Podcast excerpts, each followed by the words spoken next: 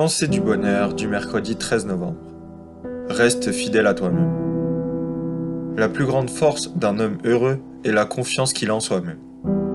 Alors si tu apprends à te faire confiance en premier, à te sentir heureux et épanoui avec toi-même, alors tu t'ouvriras plus facilement au monde et tu transmettras plus de bonheur.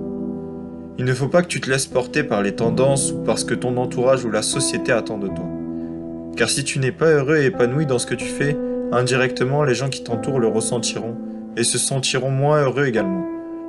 Alors fais toujours ce qu'il te plaît, tant que tes besoins physiques et tes besoins physiologiques sont satisfaits bien évidemment, mais fais toujours ce qu'il te plaît.